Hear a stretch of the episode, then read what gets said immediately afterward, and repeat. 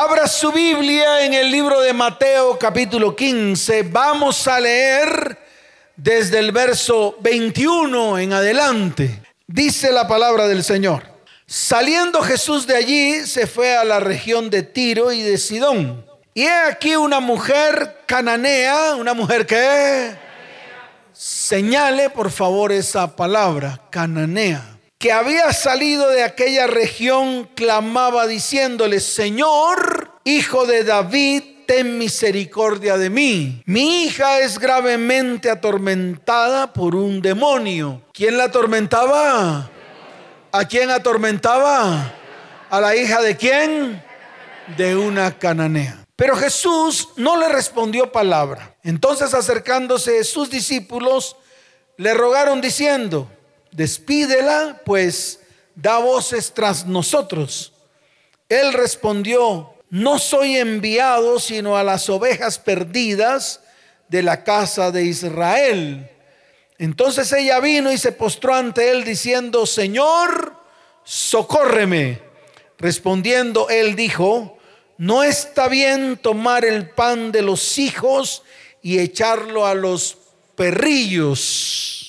Y ella dijo, sí, Señor, pero aún los perrillos comen de las migajas que caen de la mesa de sus amos.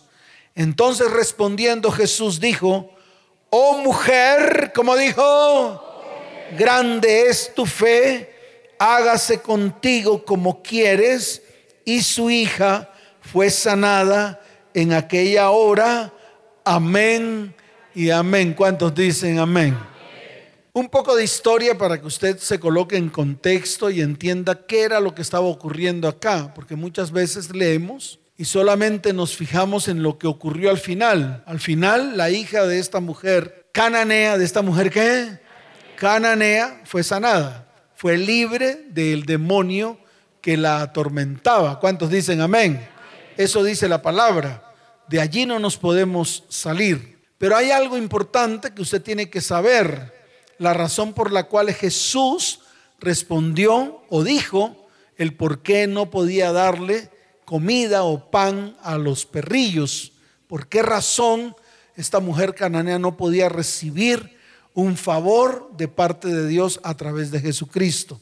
Y la respuesta es clara. Él dijo, yo he venido a sanar a los de la casa de Israel. O sea, al pueblo que Dios escogió como su pueblo. ¿Cuántos dicen amén? Muy bien. ¿Quiénes eran los cananeos para que usted entienda? Los cananeos eran precisamente los habitantes de todo ese territorio donde Dios le había prometido a Abraham que iba a entregarle como tierra para su pueblo. Ese era Canaán. Canaán fue la tierra que conquistó Josué después de atravesar junto con Moisés todo un desierto, el cual duraron 40 años dando vueltas por el mismo desierto. Fue la promesa que Dios le entregó a Abraham cuando lo llamó y le dijo que toda esa tierra iba a ser de él y que a través de él las familias de la tierra serían benditas. ¿Serían qué? Benditas, la tierra de Canaán. Fue la promesa que Dios le dio a Abraham cuando le dijo, ten por cierto, ¿cómo le dijo? Dígalo fuerte como le dijo. Ten por cierto que ese pueblo tuyo morará en tierra ajena, la cual será oprimida 430 años, pero yo levantaré mi brazo de poder y los libraré de mano de los opresores, o sea, de los egipcios. Y muchos años después cumplió la palabra a través de Moisés. Y Dios fue claro con Moisés cuando le dijo, tienes que sacar a mi pueblo, tienes que sacar a quién. ¿A quién? Dígalo fuerte, ¿a quién? A mí, mi pueblo. Y es ahí donde está el contexto de todo esto, para que usted lo entienda. Dios siempre ha anhelado tener un pueblo, un pueblo, uno solo, no miles de pueblos, un solo pueblo, un solo pueblo que le adore, un solo pueblo que le sea su pueblo para que Él pueda hacerle su Dios. Y ese es el anhelo de Dios. Por eso en este tiempo está llamando a un remanente, para que ese remanente le sea a Él por pueblo y Él sea a ese pueblo por Dios. ¿Cuántos dicen amén? Y eso es lo que anhela Dios. Ese es el corazón de Dios desde el comienzo. Para que usted lo entienda. Y a ese pueblo que Él escoge, a ese pueblo lo defiende, a ese pueblo que, a ese pueblo lo prospera, a ese pueblo que, a ese pueblo lo bendice, a ese pueblo que, a ese pueblo le trae libertad, a ese pueblo le trae qué. Y eso es lo que tenemos que entender todos los que estamos aquí y todos los que están detrás de la radio. Ay, pastores, que hay miles de iglesias. Pueden haber lo que sea de iglesias, pero Él anhela un pueblo. Él anhela qué? Un pueblo que crea en Él. Y un pueblo está compuesto por familias. Y unas familias están compuestas por descendencias. Y esas descendencias vuelven a ser familias. Y esas familias siguen haciendo descendencias. Y eso es lo que nosotros como cristianos tenemos que entender que aquí haya un remanente y un pedazo de ese pueblo, amén. Que en otra parte haya otro remanente y otro pedazo de ese pueblo, amén.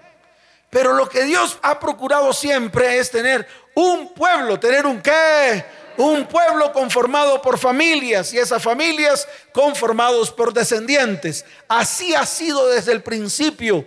Y Dios no cambia. Dios qué? Dios no cambia ni va a cambiar.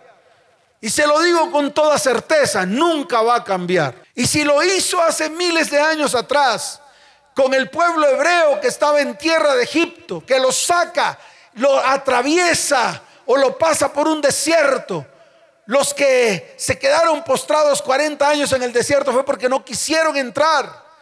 Tuvo Josué que preparar un grupo de valientes Formó unos valientes para que esos valientes pudieran entrar a la tierra. ¿Por qué? Porque muchos no quisieron entrar. Y el no querer entrar a esa tierra, no querer formar parte de ese pueblo, sencillamente los dejó postrados en el desierto. Así como están muchos de ustedes, así como está la iglesia cristiana de hoy, postrados en medio del desierto, dando vueltas, buscando respuestas y no hayan respuestas. Sus vidas son una hecatombe. Levantan la manito, quieren que Dios los ayude. Y comienzan a someterse a métodos humanos y a filosofías y teologías humanas. Y Dios no trabaja de esa manera. ¿Cómo trabaja Dios? Dios siempre llamará a uno. ¿A quién llamará? Y a ese uno le va a dar una tarea. Y ese uno tiene que completar la tarea. Y Dios no descansará hasta que esa tarea sea hecha hasta el final y se logre el objetivo, no el suyo, sino el que Dios quiere y anhela para usted. ¿Cuántos dicen amén? Por eso es necesario que nos bajemos del trono, para que Dios entrone. A Dios no le gusta compartir el trono. Y si usted es el que ocupa el lugar del trono, pues sencillamente Dios no va a estar con usted. Así de fácil es. A través de Josué entraron a la tierra prometida. Ahí vivían los cananeos. ¿Y qué le dijo Dios a Josué? Que tenía que destruir a todos los cananeos. A todos y que tenía que posesionarse de toda la tierra. Porque al final de cuentas era la promesa que él había dado. Y yo le quiero decir algo. Apropiese de una promesa. Y cuando usted se apropie de una promesa y cumpla la condición de la promesa, Dios se la va a cumplir al pie de la letra. ¿Cuántos dicen amén?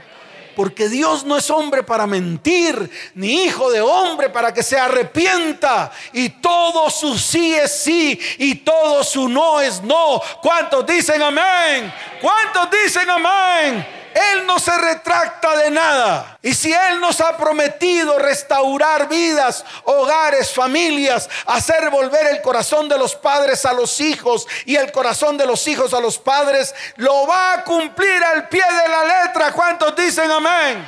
Pero necesita uno, uno que se levante uno que se ponga el cinturón bien puesto, uno que no mire atrás, uno que tenga la capacidad de perdonar, uno que tenga la capacidad de restaurar, uno que tenga la capacidad de levantar, uno que tenga la capacidad de restaurar herencias, descendencias, hijos, nietos. Uno que tenga la capacidad de sembrar la semilla de la palabra en cada corazón. Pero tiene que comenzar por usted y seguir con sus descendientes. Es así de fácil. Y esto fue el legado que nosotros vemos en toda la Biblia, desde Génesis hasta Apocalipsis. Y el carácter de Dios no lo cambia un hombre, ni lo cambia una persona porque se le da la gana de hablar lo que se le dé la gana. Dios siempre será el mismo ayer, hoy y lo será siempre. ¿Cuántos dicen amén? ¿Cuántos dicen amén? Entonces estos eran los cananeos, enemigos acérrimos del pueblo de Dios. ¿Y por qué eran enemigos? Le voy a explicar por qué. Número uno, porque eran idólatras. ¿Eran qué? Número dos, porque habían contaminado su tierra. ¿Habían qué? Esas eran las razones por las cuales eran enemigos de Dios. Adoraban cualquier Dios. Adoraban al Dios mitad hombre y mitad pez. Los filisteos. Los otros adoraban a la reina del cielo. ¿A quién adoraban? Claro, a la reina del cielo. En ese tiempo la reina del cielo se vestía de púrpura y escarlata. En este tiempo se viste de azul y blanco. El hijo de esa reina del cielo que se vestía de púrpura y escarlata se llamaba Tamuz. En este tiempo tiene todos los nombres del mundo y la reina del cielo recibe muchos nombres dependiendo de la región donde esté. ¿Por qué no lo entendemos? ¿Por qué nos cuesta tanto trabajo entender la verdad bíblica? ¿Y por qué le seguimos creyendo a los hombres? Algunos adoraban a un dios llamado Moloch. ¿Cómo se llamaba ese dios? Moloch. ¿Sabe cómo era Moloch? Moloch era mitad hombre y la otra mitad era una falda de bronce. Y allí colocaban carbón encendido. ¿Colocaban qué? Carbón encendido. Y cuando nacían los bebés, los colocaban en los brazos hirviendos de Moloch y se cocinaban los bebés y ofrecían a los bebés a esos dioses. Y usted no diga nada, que las veces que usted abortó, ofreció su bebé a Moloch como sacrificio. Entonces fíjese que hay muchas cosas que nosotros hemos hecho y que nos hemos convertido en idólatras de Moloch. Para que usted lo entienda. La reina del cielo, diosa de la fertilidad, diosa de la fornicación, del sexo ilícito, del adulterio. Entonces yo le pregunto a los cristianos, para que lo vayan entendiendo, ¿cuántas veces usted idolatró a la diosa de la fertilidad, fornicando y adulterando en su tierra? Eso es lo que usted tiene que entender como cristiano que es, para que usted entienda que de ahí proviene la idolatría y esa abominación delante de los ojos de Dios. Esto no es cosita de comer. Estamos hablando en un plano espiritual para personas que quieren crecer y quieren que sus vidas sean transformadas realmente, pues ha llegado al lugar correcto. Así de fácil. Entonces ya ve cómo usted se parece a un cananeo. Ya ve por qué usted ha perdido la autoridad. Ya ve por qué usted ha perdido la identidad. Ha perdido. Hoy el cristianismo evangélico ha perdido la identidad adoran al Dios romano. A ese Dios romano lo adoran los evangélicos. ¿Usted no ve que le celebran todas las fiestas? Mírelo y verá. Todo el tiempo celebrando todas las fiestas de los romanos. Ustedes, los cristianos evangélicos que se supone somos separados, apartados, mentirosos, no se han apartado de nada. Siguen en sus inmundicias, siguen en sus idolatrías. Cuando se supone que nosotros tenemos que salir. Nosotros tenemos que salir. El mismo Dios lo dijo. Salid de ella, pueblo mío. Salgan de Babilonia. Salgan de las costumbres de los pueblos. Den un giro de 180 grados. Conviértanse a mí.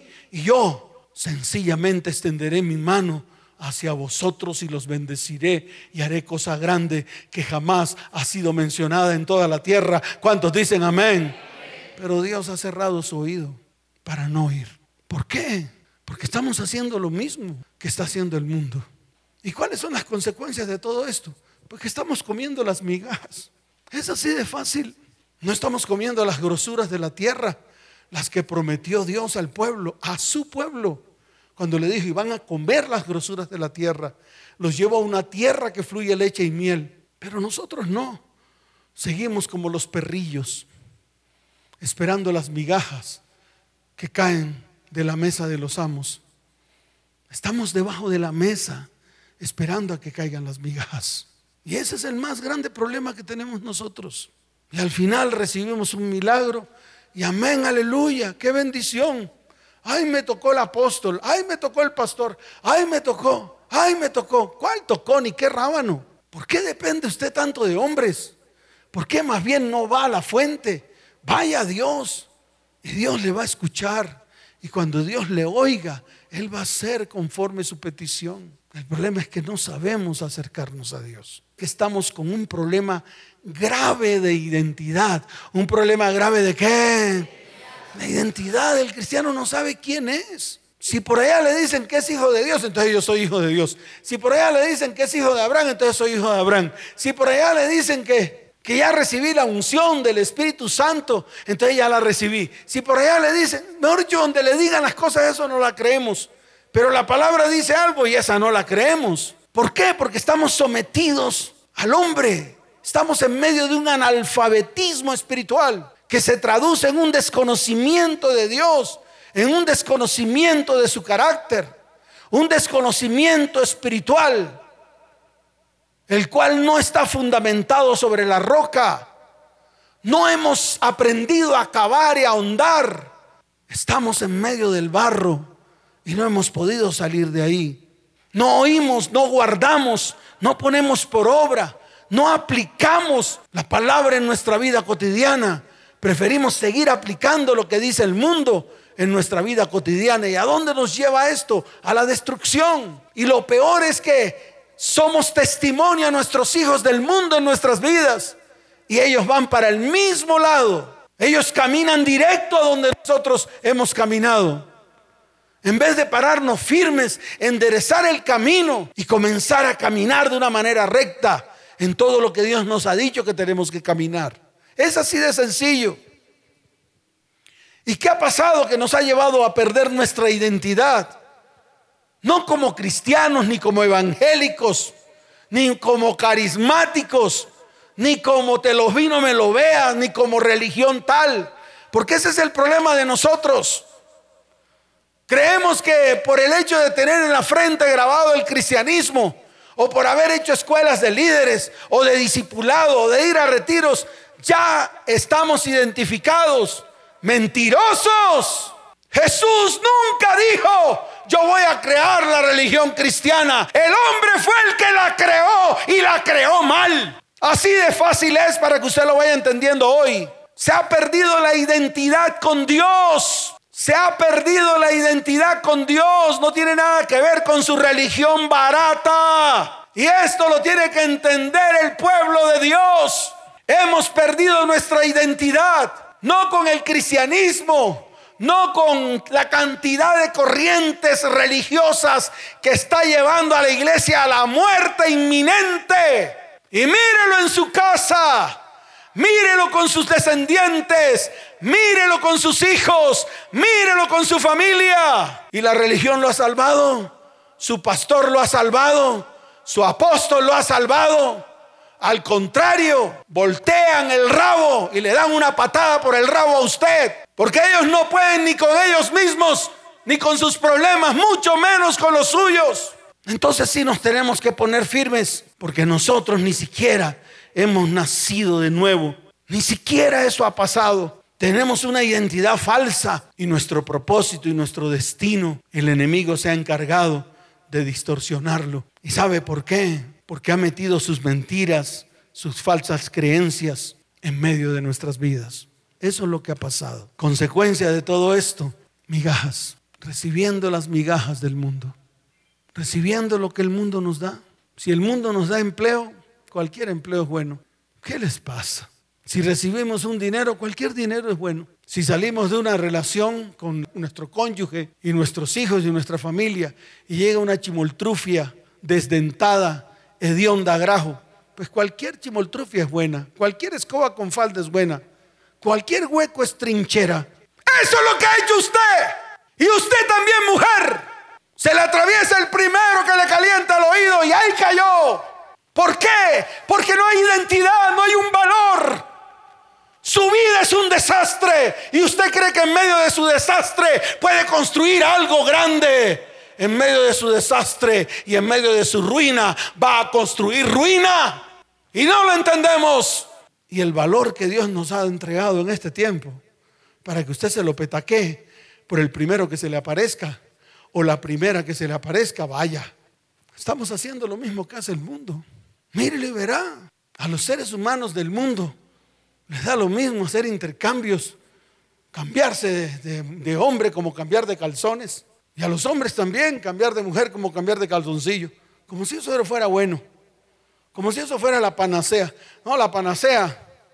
Entre más vaginas yo pruebe, soy más macho. No, es más maldito. Y no diga uy, no diga uy, porque lo que le está pasando es por eso, por toda la contaminación espiritual que ingresó un día a su casa, a su hogar, a su familia y ahora sus hijos van por la misma.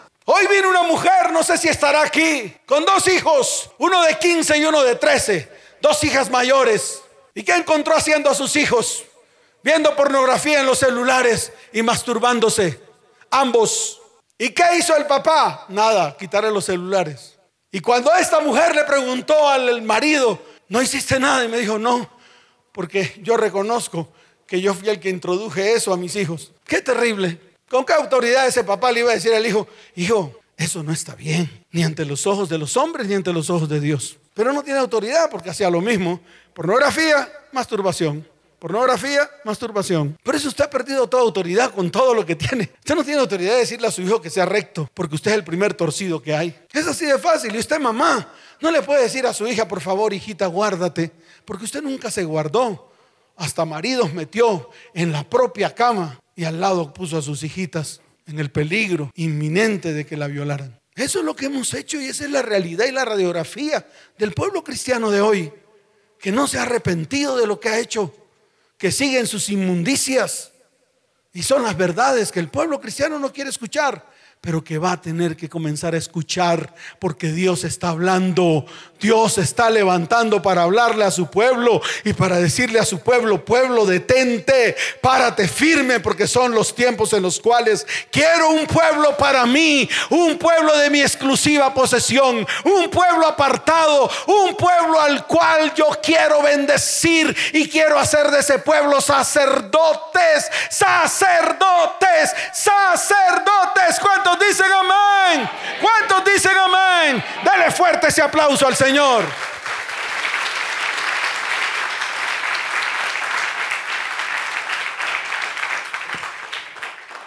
¿Y qué hemos hecho? Malinterpretar la doctrina, conceptos y datos interpretados por hombres, plasmados en libros, visiones, temas mediáticos, revueltos de la iglesia cristiana con los métodos del mundo, los famosos coaching cristianos. Me río, me da risa. Qué cantidad de pastores con qué cantidad de porquerías contaminando completamente la iglesia de Cristo y tirándoselas de los duros. El día que Dios se levante con su espada, ese día van a tener que pagar escondederos a peso de toda la porquería que han ingresado al cristianismo en estos tiempos. Y los hombres ciegos, sordos, mudos porque no dicen nada, porque se dejan manipular espiritualmente de todos ellos y sus vidas vueltas una basura. Y no hay quien les extienda la mano. Pues yo le quiero decir algo. Aquí queremos extenderle la mano a un pueblo que de verdad tenga el compromiso con Dios. Si no hay compromiso con Dios, seguirá usted sucumbiendo, esperando una suerte, esperando que algo pase. Eso es lo que están esperando muchos. El día de mi suerte vendrá. Y eso esperan los cristianos. El día de mi suerte. Qué tremendo. Ya es el tiempo de levantarse. Ya es el tiempo de ponernos en pie. Ya es el tiempo de decir ya basta. Ya es el tiempo de decir no quiero más. Ya es el tiempo de decir vengo por lo mío. Vengo por las bendiciones de Dios. Vengo por la firmeza que Dios ha puesto en mis manos y en mis pies. Y eso es lo que hay que hacer. No hay otra. Por eso al comienzo leía lo que está escrito en Primera de Crónicas. Vamos allá. Libro de Primera de Crónicas, que fue la palabra con la cual comencé este tiempo, pero hablé de un hombre. Primera de Crónicas capítulo 4. Hablé de Javes. ¿Hablé de quién? De Javes. Que a pesar de que en el momento en que nació había dolor en medio de su familia, a pesar de que había dolor en medio de su hogar, a pesar de que fue parido en dolor, fue parido en qué? En medio del dolor, a pesar de eso, un día tomó la decisión. Dice que fue el más ilustre que sus hermanos. Su madre lo llamó Javes por cuanto lo dio a luz en medio del dolor. Y dice la palabra que invocó Javes al Dios de Israel. A ese Dios vamos a invocar hoy. Vamos a decirle al Señor que somos parte de su promesa. Vamos a decirle a Dios que somos parte de su pueblo. Vamos a renunciar a toda religiosidad barata que hay en medio de nuestras vidas. Y vamos a levantarnos para tomar acciones.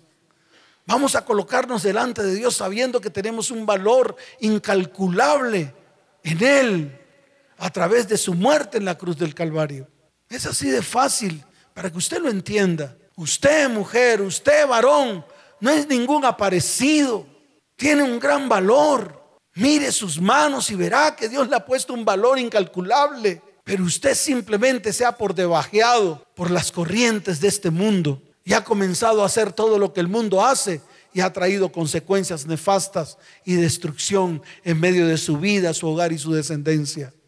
Pero hoy Dios quiere que nos levantemos. Hoy Dios quiere que así como esa mujer, Sirofenicia se levantó, sin importarle de su, su procedencia, sin importarle lo que el mismo Jesús le dijo, no te puedo dar pan a ti, no puedo bendecirte a ti porque he venido a bendecir a mi pueblo. A pesar de eso, insistió y fue detrás del Señor. Hasta que el Señor la escuchó. Así como el Señor escuchó a Javes, tiene que ocurrir hoy. Yo también estoy esperando un milagro, al igual que usted. Tal vez no es el mismo milagro el que espero yo al que espera usted, pero yo también estoy esperando respuestas de Dios. Yo también clamo de día y de noche.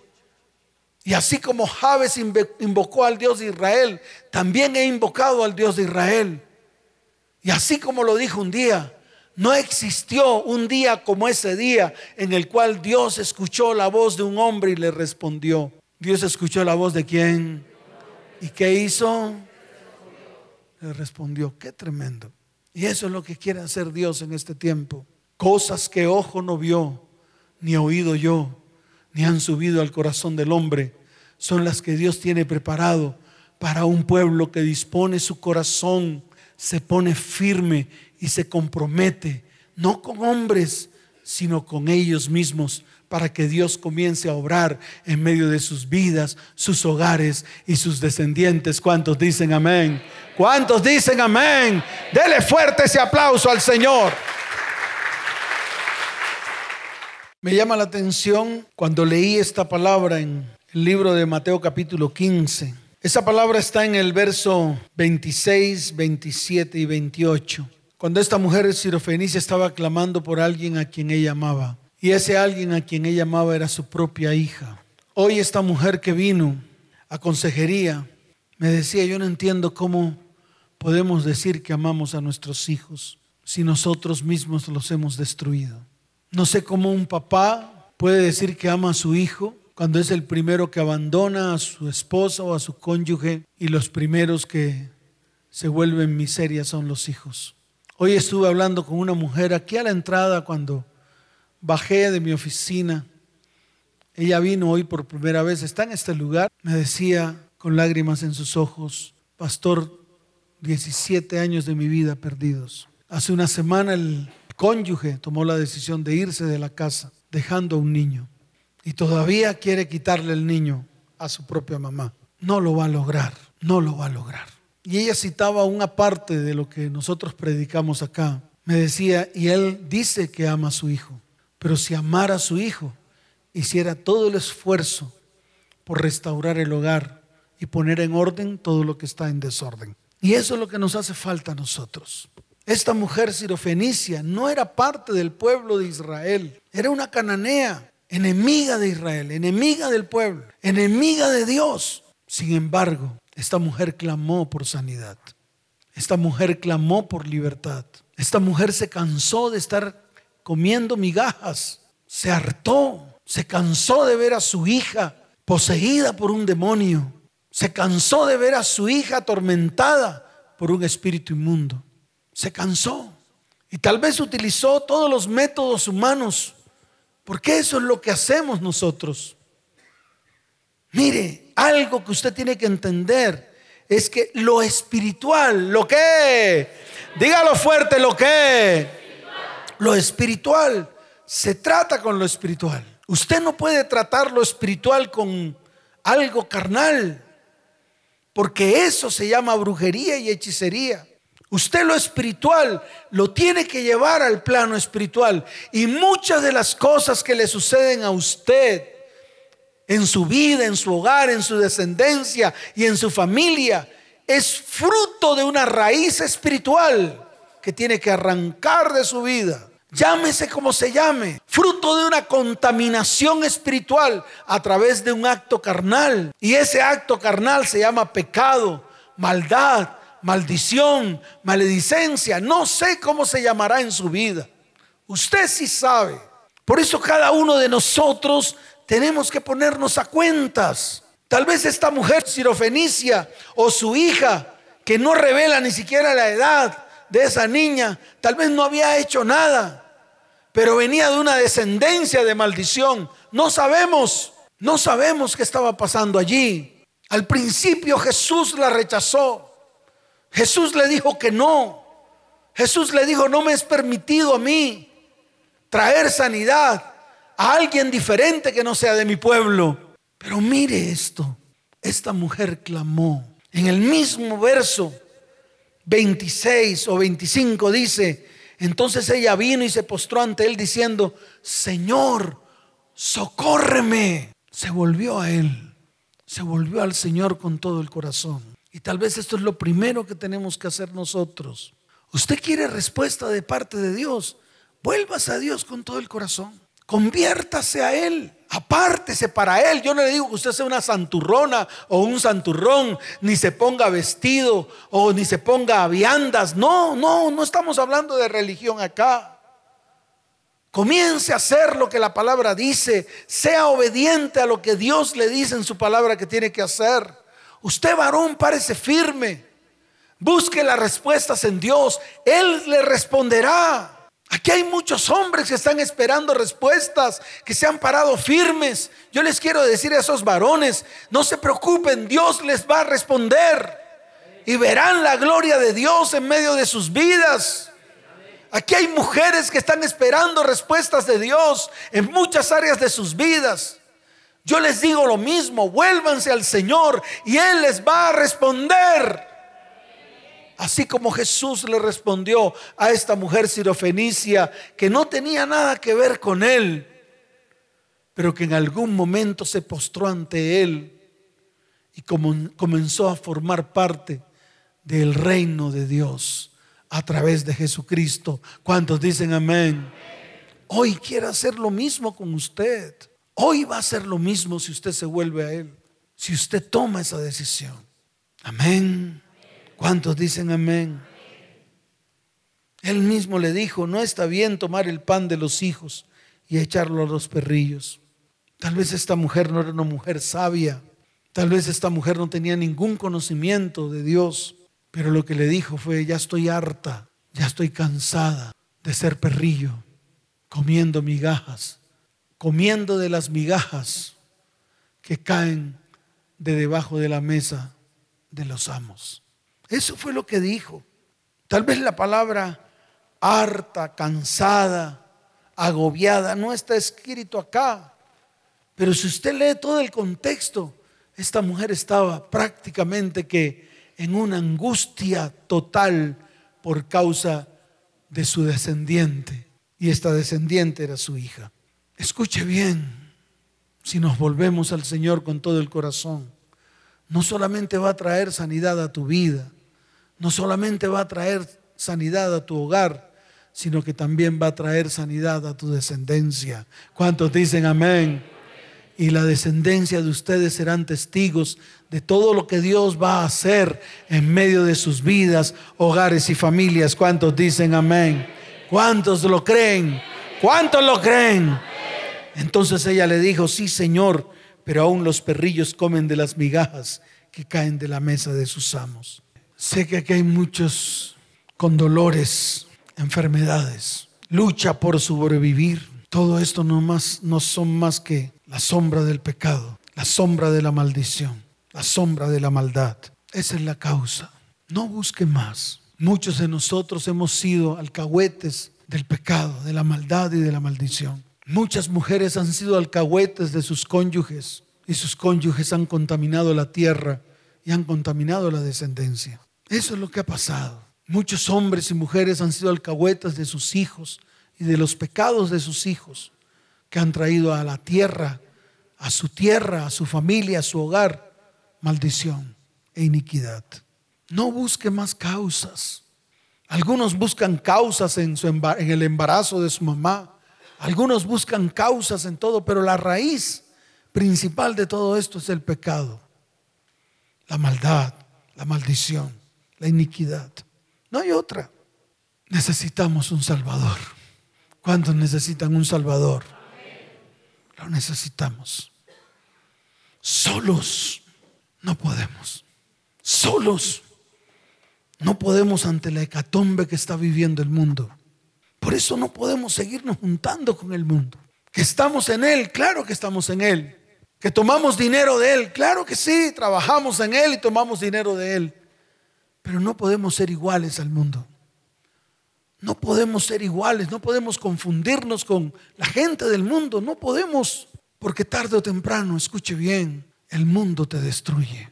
Veo cómo el mundo ha destruido a miles y miles de personas, así de fácil. ¿Y quién te hizo esto? El mundo. ¿Quién te hizo esto? Los mundanos. ¿Quién causó dolor a tu corazón que trajo la enfermedad que tienes? Si no es el mundano que tuviste al lado. Todo lo que estás viviendo, ¿qué es? ¿Cuál es la causa? Pues los mundanos que fueron ustedes, haciendo cosas del mundo y trayendo maldad y maldición a sus hogares. ¿Qué más quieren saber? Por eso necesitamos un Salvador. ¿Cuántos necesitan un Salvador? Levante su mano derecha, cierre sus ojos. Mire, Dios en su infinita misericordia envió a uno, el último cordero, que fue capaz de ir a la cruz del Calvario a derramar hasta la última gota de su sangre en sacrificio vivo delante de Dios para traer a nuestras vidas salvación, sanidad, limpieza, para que podamos llevar a Él todo nuestro pecado, identificado uno por uno, para que sea roto en la cruz del Calvario, para que podamos arrepentirnos y convertirnos, para que comencemos a dar fruto bueno y dejar de ser un árbol malo que da fruto malo. Para eso fue provista la cruz. Fue provista para la salvación tuya la de tu hogar y tu descendencia. Levanta tu mano y dile, Señor, hoy tomo la decisión en mi vida. Yo, yo tomo la decisión. Uno solo que tome la decisión es suficiente para que venga salvación, para que venga sanidad, para que venga redención para que se rompa toda iniquidad, toda maldad, todo pecado, toda raíz, toda raíz que sostiene nuestro árbol y da fruto amargo y da fruto malo. Pero hoy, hoy abro mi boca como ese uno solo, como ese uno solo que levanta su voz en clamor por la salvación de mi vida, de mi hogar y de mi descendencia. Señor, hoy me vuelvo a ti.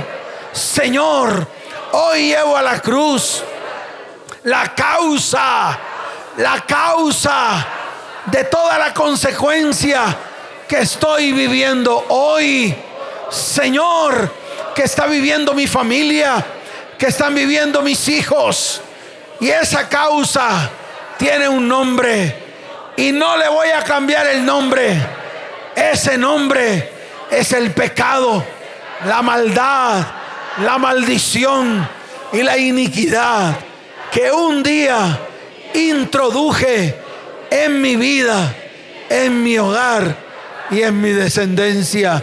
Señor, tu palabra dice que ese uno que fue a la cruz derramó hasta la última gota de su preciosa sangre.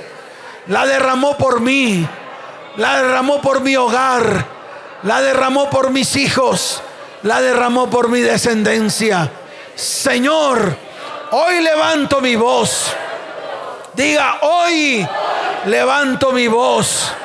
Así como esta mujer, Cirofenicia, Cananea, esta mujer clamó a ti diciendo, Señor, socórreme. Hoy levanto mi voz diciendo, Señor, hoy me vuelvo a ti en clamor, en arrepentimiento, porque quiero ser parte de ese pueblo que tú has escogido, ese remanente al cual en este tiempo tú has mirado.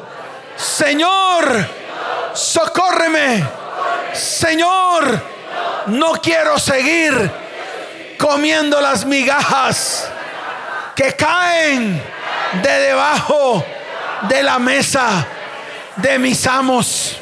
Hoy renuncio a esos amos.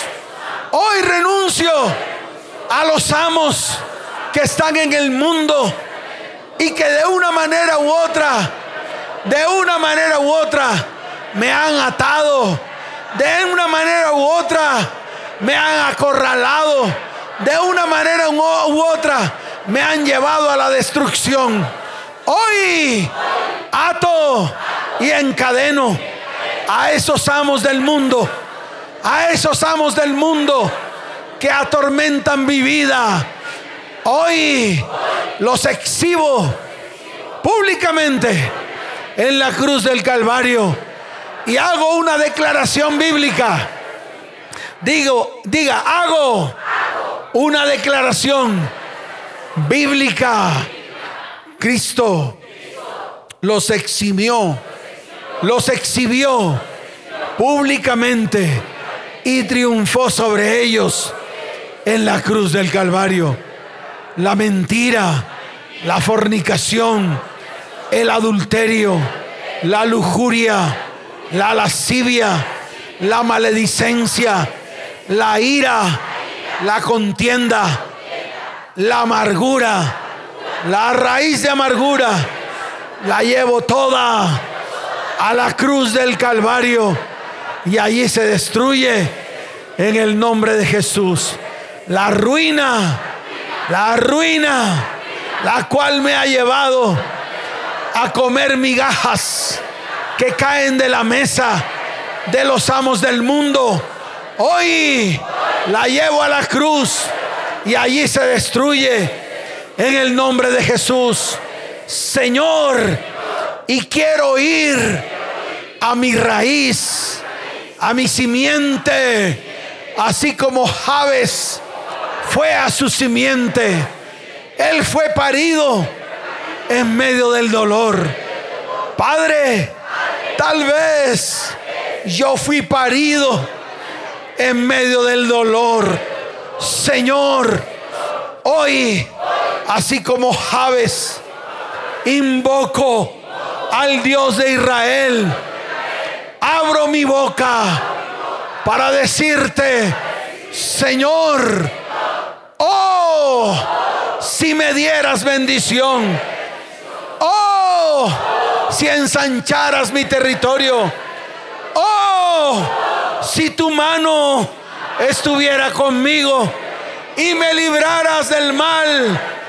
Oh, para que no me dañe. Oh, hoy con asombro veo en mi espíritu que tú me vas a otorgar todo lo que en esta noche te he pedido. En el nombre de Jesús. Amén. Y amén. Dele fuerte ese aplauso al Señor.